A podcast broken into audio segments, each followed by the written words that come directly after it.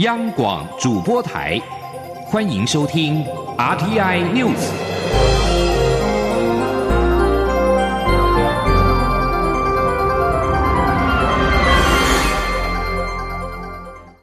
各位好，我是主播王玉伟，欢迎收听这节央广主播台提供给您的 RTI News 新闻。首先带您关注国际焦点。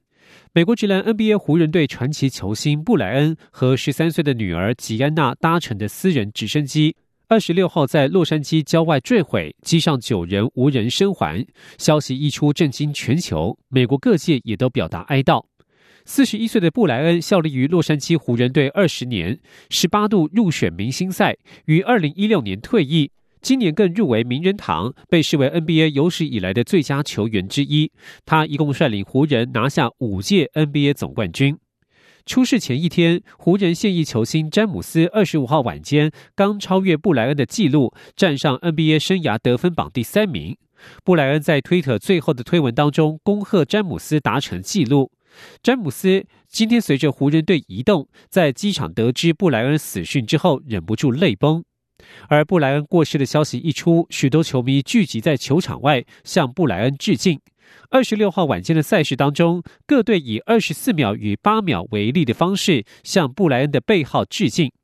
另外，布莱恩生前曾经五次访台，曾经数次透露他非常喜欢台湾。不少台湾球迷表示难以接受他的死讯，希望这次事件只是愚人节的玩笑。继续关注武汉肺炎疫情。中国今天表示，由于武汉肺炎重灾省份湖北新增二十四人死亡，使得死亡人数增加到八十人。至于全国的总确诊病例也极限上升到两千七百四十四起，新增病例当中约半数发生在湖北，有四百六十一人情况严重。世界卫生组织秘书长谭德赛二十六号前往北京，与中国官员、卫生专家商讨如何遏阻疫情蔓延。武汉市长周先旺二十六号晚间表示，武汉肺炎的确诊病例在武汉市还可能再增加一千例左右。此外，受到疫情影响，截至目前已经有五百多万人离开武汉，但还有九百万人留在城里。他坦诚，目前湖北最需要的是医疗物资，对防护衣的需求大致是每天十万件。美国疾病控制及预防中心 （CDC） 官员二十六号表示，美国已经出现第五例确诊。当局认为，美国的健康风险目前还很低，所有的病患都是从武汉而来，没有证据显示这种疾病正在美国传染给其他人。而在台湾国内已出现了第四例的确诊病例，蔡英文总统在今天再次强调，政府已经做好准备，防疫工作没有打烊，请民众不要过度恐慌。新北市长侯友谊受访时也指出，防疫视同作战，中央地方应齐心协力，发挥最佳战力。今天记者杨文军的采访报道。武汉肺炎持续延烧，国内已出现第四例确诊病例。蔡英文总统二十七号到南投草屯惠德宫发放福袋时，再次强调，政府已经做好准备，防疫工作没有打烊，请民众不要过度恐慌。他说。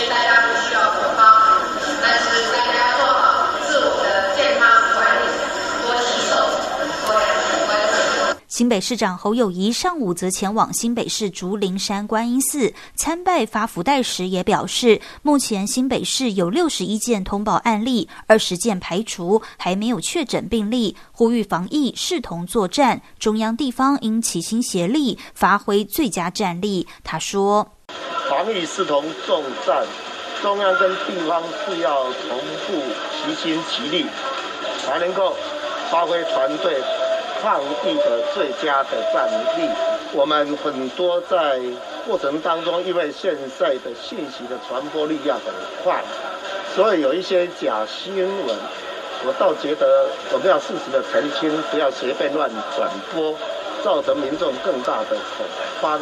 我觉得这一点才是更重要的。侯友谊也说，新北市已经有十七家责任医院，只要有发烧案例就马上筛检，并建置七十五张隔离病床，将病患分流分类就医，都有标准作业程序。他也提到，当年 SARS 期间，他担任警察局长指挥官，既然有过去的经验，相信台湾绝对有能力采取有效的防堵措施。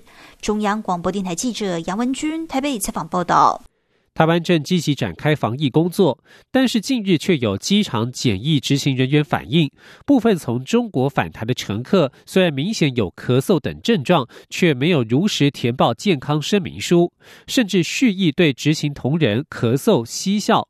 对此，中央流行疫情指挥中心今天发布新闻稿指出，指挥中心严厉斥责这种行为，防疫绝非儿戏。健康声明书已经清楚提醒填写人的责任及罚则，若是填写健康声明书不实，将严格追究责任。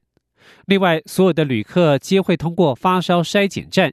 若是筛检站看到有呼吸症状的旅客，都会要求留下进行健康评估，符合条件就会立刻送医院隔离裁剪。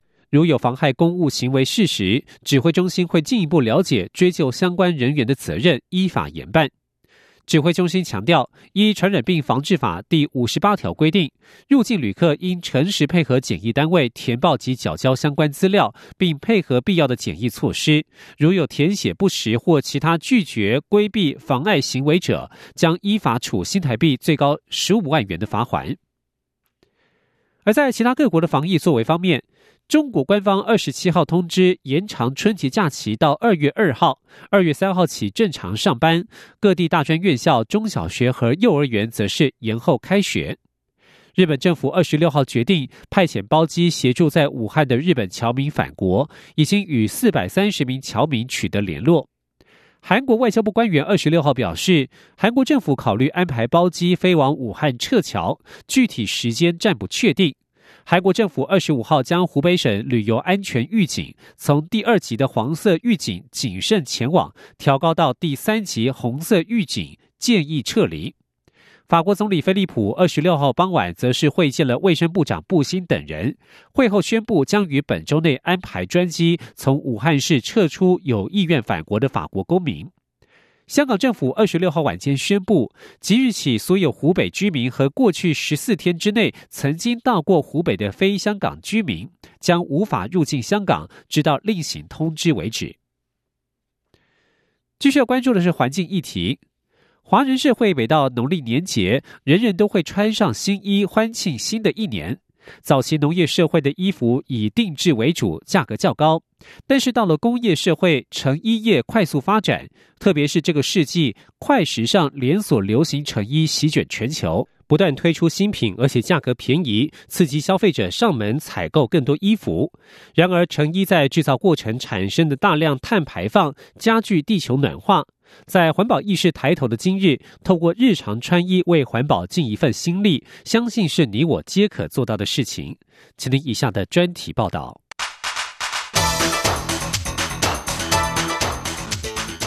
专题报道。早期社会人们穿衣以定做为主，买布定制价格较高，不是人人可以负担得起。但是到了工业社会，成衣业快速发展，改变人们的消费模式，尤其是快时尚、连锁流行成衣的出现，更为成衣业带来革命性进展。上个世纪八零年代的成衣业推出流行服饰的周期约为九个月，但是到了本世纪，Zara、Uniqlo、H&M 等快时尚连锁成衣业者的全球化流行。将时装推陈出新的周期压缩到一个月，甚至有时仅有一周。快时尚连锁成业者利用快速陈列新服饰的方式，让旗下连锁店随时都有新品上市。加上广告促销与商品陈列创造的速度感，吸引顾客随时上门。这种新品快速推陈出新，让客人享受愉悦的购物经验。一再回笼购买，快时尚的商品不仅样式时髦新颖，更重要的是价格合理，几乎人人都买得起。这种快速推出新品与低价行销模式，大幅改变人们穿衣的消费模式。根据统计，一九八零年代，平均每名美国人每年购买的新衣约为十二件，但是在 H&M 和 Zara 等全球时装零售业者诞生后，二零一六年平均每名美国人每年购买的新衣多达六十四件，超过五倍。推广绿色时尚的非营利组织在制造创始人巴伦布拉特说：“我认为快时尚非常像快餐，以快速且便宜的价格卖给我们。但是他认为人们必须摆脱快时尚的诱惑，致力维护地球的永续发展。另一方面，从环保的角度分析，快时尚的新商业模式虽然为全球时装业。”带来革命性进展，使服装普及与低价化，但生产成衣过程却产生大量温室气体，给地球环境带来灾难性影响。根据联合国资料，成衣业在制造成衣所产生的二氧化碳排放量，仅次于生产电力和热能，甚至超过全球国际航运及海运的总和，每年约排放十七亿吨的二氧化碳。其中制造成衣的主要原料合成纤维织物，例如聚酯、氨纶和尼龙，每年消耗将近三点四二亿桶石油。此外，生产成衣对水资源的浪费也不容小觑。制作一件棉质衬衫需要使用两千七百公升的水，足以让普通人生活两年半。至于每年清洗这些衣物，也会造成海洋新增多达五十万吨的微塑料，相当于五百亿个塑胶瓶。整体而言，微塑料占海洋塑料污染的比例高达百分之三十一。关注成衣环保问题的非营利组织“时尚革命”创办人、英国时尚设计师桑莫斯指出，快时尚每年生产的成衣数量约有一千五百亿件，但其中有百分之二十五。无人购买，或是根本没有穿过，形成严重浪费。对此，人们可以延长衣服的使用寿命，避免浪费，并为保护地球尽一份心力。桑莫斯说：“若是将衣服的使用寿命额外延长九个月，可以将碳、水和微塑料的足迹分别减少百分之二十到百分之三十。此外，快时尚成衣流行带来的环境灾难，在联合国与环保团体的大声疾呼下，促使人们开始意识到成衣业带来的环保问题。英国环保慈善机构 HubPup 专业协调员迪瓦尔表示：“有人以摒弃新成衣的诱惑，改变消费习惯，购买古着或二手服装。环保并不代表就不能好好打扮。”现在已有很多穿衣又可以帮助环保的选择，例如交换衣服、租赁衣服，或到二手与慈善商店以及再制旧衣店选购。如此可以既不伤害地球，又可将自己装扮得光彩动人，并省下大笔钞票。地球只有一个，爱护它，就请各位从自己每天的穿衣做起吧。以上专题是由张子清撰稿播报，谢谢各位的收听。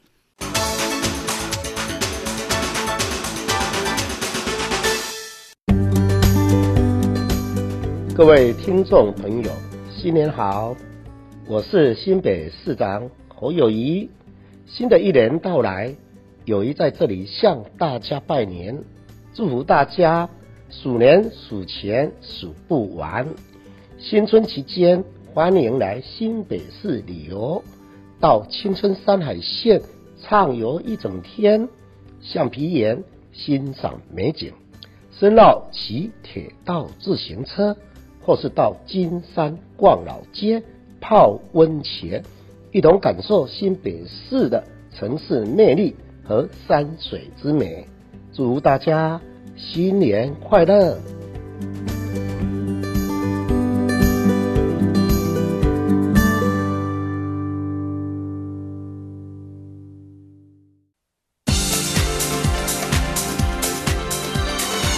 这里是中央广播电台台湾之音，欢迎继续收听新闻。各位好，我是主播王玉伟，欢迎继续收听新闻。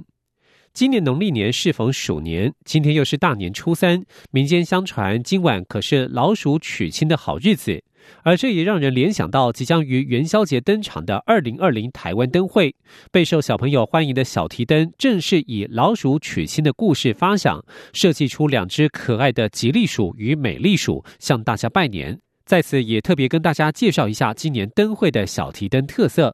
前天央网记者吴丽君的采访报道。二零二零年适逢农历生肖鼠年，台湾民间也相传正月初三晚上是老鼠娶亲的好日子。此时会听到老鼠吱吱叫的声音。为了不打扰老鼠娶亲的喜事，大家还会在当晚尽早熄灯就寝。因此，今年台湾灯会的小提灯设计师林家伟就特别以老鼠娶亲的故事发现创。造出两只可爱的鼠新郎和鼠新娘，并且命名为吉利鼠与美丽鼠。林家伟说：“那在设计上呢，我们利用了双面印刷的设计，然后在同一张纸上。”创造出两个截然不同的角色。那小朋友拿到的时候呢，他可以选择要组成正面的新郎，或者是反面的属新娘。那小朋友组好以后呢，也可以跟其他小朋友游戏互动。那像我自己本身有一个儿子，一个女儿，这样子的设计呢，就可以让两个小朋友玩得很开心。此外，林家伟还在吉利鼠和美丽鼠的颈部和腰部设计了可以灵活转动的关节，再利用提把上的双系带。自然展现这对属新人弯腰鞠躬，仿佛真的在拜堂成亲一样。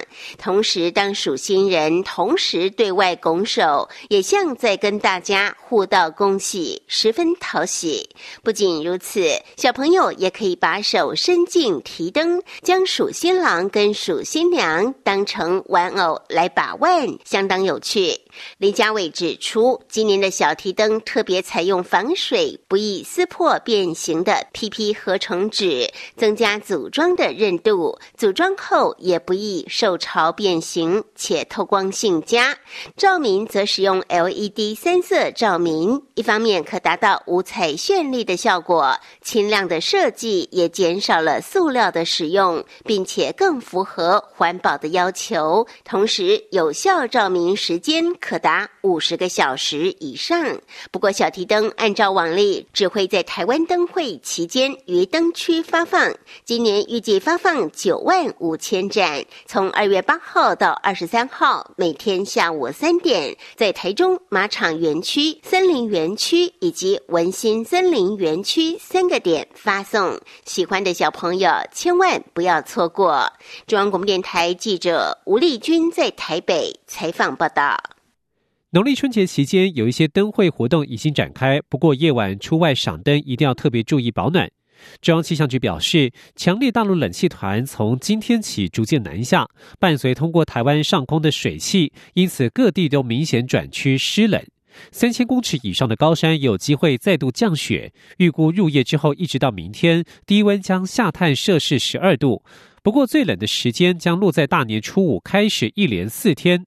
近两年来的首波寒流将发威，为西半部带来十度以下的低温。前天央广记者吴丽君的采访报道。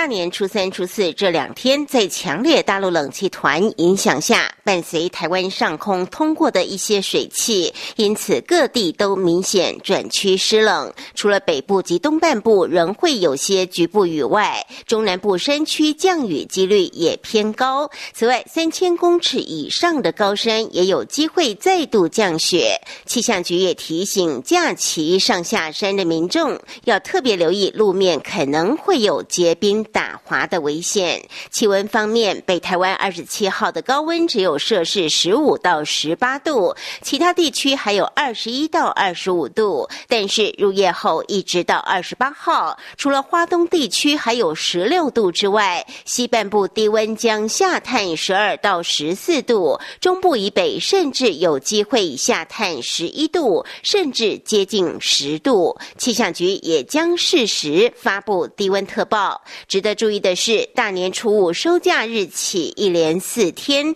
天气虽然将转为干冷，但是也将迎来近两年来的第一道寒流。届时，西半部地区的低温恐将下滑到十度以下。气象预报员刘佩腾说：“但是这个冷空气是非常强的，我们现在预测呢，台北可能会来到十度以下的低温哦。所以要注意的是，在初五之后连续几天到二月一号之前，都是寒流影响的情形。这四天哦，是最冷的时间，请大家特别留意。像中南部的一些空旷的平原，或是北部有一些近山区的平地，那受到一些辐射的影响，可能会出现局部坑低温。但是整体来说是非常寒冷的状况。”气象局指出，往年每年入冬大都会出现寒流，但是近年偶尔会出现没有寒流的记录。以去年还有三年前为例，都是没有寒流的冬天。但是相形之下，前年还有四年前出现的寒流都非常的冷。因此，如果初五再度出现寒流，将是继二零一八年二月之后再度出现寒流。届时中南部白天。在阳光照射下，高温可能接近二十度，但是夜间受到辐射冷却效应的影响，将显得格外严寒。预估这波寒流要到二月二号以后，威力才会逐渐减弱。呼吁民众在这段期间做好保暖工作。中央广播电台记者吴丽君在台北采访报道。春节期间，阖家围炉团聚，餐餐大鱼大肉，有不少民众会出现消化不良等肠胃毛病。中医师建议可以利用穴道按摩帮助消化，缓解不适。另外，春节期间南来北往容易感冒，中医师也提醒民众少吃寒凉类的食物，以及喝冷饮，以免加重气管和肺部的负担。今天记者王维婷的采访报道。春节围炉团聚，家家户户必备丰盛的菜肴。但是餐餐大鱼大肉、暴饮暴食，或者太过油腻的餐点，反而会造成肠胃负担。中医建议民众可以利用穴道按摩保健肠胃。新北联医中医科主任洪国峰表示，膝盖骨外侧凹陷处往下四只手指处的足三里穴和手掌上的合谷穴，在三餐饭前按摩这两个穴道，都可以促进肠胃消化。洪国峰说：“合谷穴来讲话，它就是把它在我们的手上，然后它是把我们的手的一个拇指跟食指把它并拢，然后这时候在我们的一个虎口的地方啊，那边会有个肌肉比较隆起的地方。”然后在最高点这边按压比较酸胀的地方，那个就是我们的合谷穴。这样，那按的一个频率跟次数来讲的话，它就是每分钟三十下，就是两秒钟按一下的一个合腕速度，然后深层按压这样。那这些这两个穴道就比较能帮忙这个。啊，腹痛啊、腹胀这些肠胃不适的一些情形。春节期间也是感冒流行期，民众返乡拜年，南来北往，更容易增加传染几率。洪国峰表示，一般感冒常见的症状如咳嗽、有痰，这代表肺部和气管无法发挥正常功能。站在食补的角度，民众应该避免吃太多寒凉类的食物，例如橘子、大白菜、瓜果类等年节应景食品，以免增加肺部和气管的负担。同时，也可以多补充富含维他命 C 的水果，增强抵抗力。中央广播电台记者王威婷采访报道。新的一年也有更多机会开创属于自己的一片天。为了提升大专校院创新创业风气，教育部青年发展署推动 U Star 创新创业计划。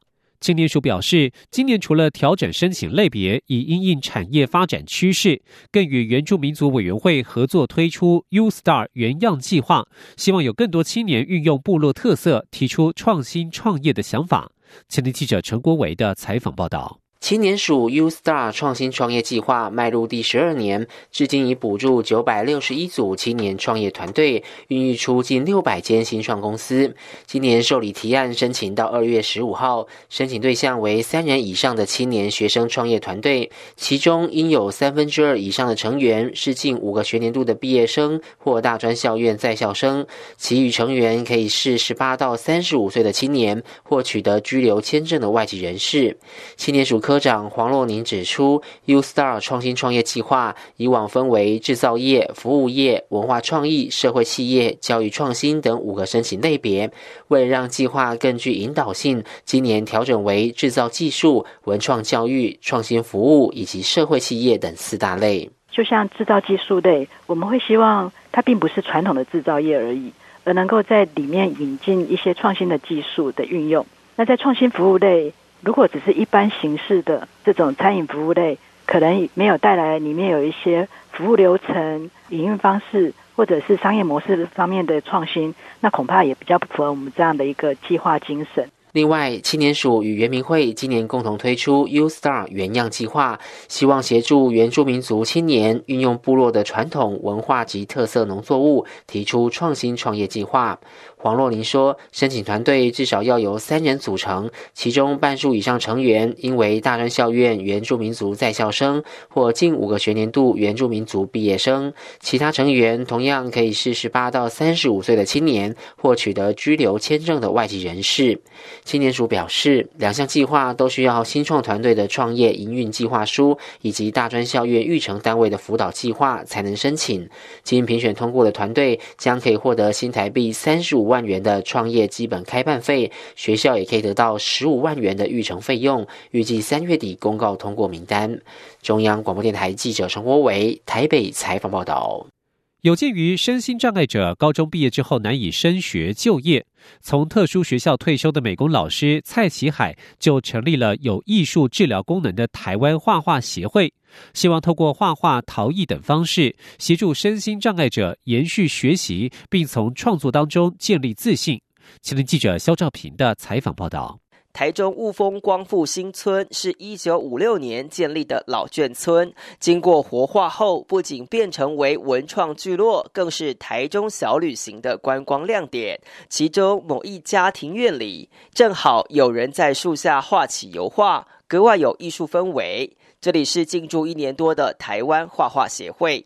两百平的空间，除了画室、展示间外，还有满院子的花卉、草木。这里的一草一木都是台湾画画协会创办人蔡启海点滴规划。蔡启海从彰化县和美实验学校退休后，有感身心障碍者高中毕业后难以升学就业，于是成立类似艺术治疗中心的机构，辅导障碍者从各种艺术课程中延缓失能，也帮助自立，找回自信。他说：“礼拜一我们做拼布，礼拜二是陶艺，那礼拜三就是做演艺。那陶艺跟演艺结合在一起，好，那就就可以变变成一一盆一盆的很漂亮的那个花盆这样子。那礼拜四、礼拜五我们就画画，礼拜六、礼拜天就卖他们的画或是文创品。”蔡奇还表示，许多障碍者孩子在高中毕业后，往往只能留在家里。现实情况是，双亲必然会有一个人要留在家里照顾，不仅少一份收入来源，且在缺乏学习环境下，障碍者过去所累积的能力很快就会归零。在家长决堤的泪水下，才决定退而不休，持续奉献教育事业。他说，然后他他们就一直在讲说。哎，老师，你退休了，可不可？我们孩子哈，白天你看在哪个地方，我们送去那边哈，还可以继续画画这样子。特教的孩子，你教了教了这七八年来，学到一些，可是你叫待在家里，不要这八年的那个成果，不要不要半年一年。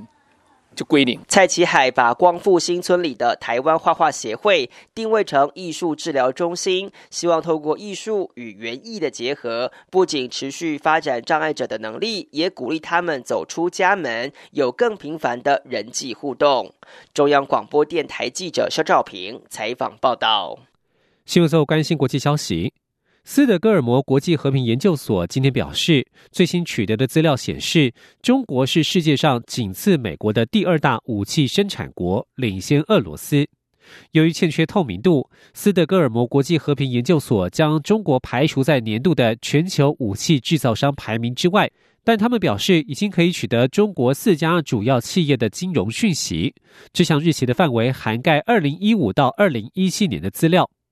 该研究所表示，二零一七年前百大排名，美国二零一七年的武器销售额达到两千两百六十六亿美元，在俄罗斯则是三百七十七亿美元。而这四家中国公司二零一七年合并估计的武器销售额为五百四十一亿美元，使他们名列全球前二十大武器生产商，其中三家名列前十大。研究所表示，由于美国和中国增加支出，全球军备支出在二零一八年达到一点八兆美元，创下冷战结束之后的最高水平。以上新闻由王玉伟编辑播报。相关新闻内容，欢迎上央广网站点选收听。我们的网址是 triple w 到 r t i 打 o r g 打 t w。这里是中央广播电台台湾之音。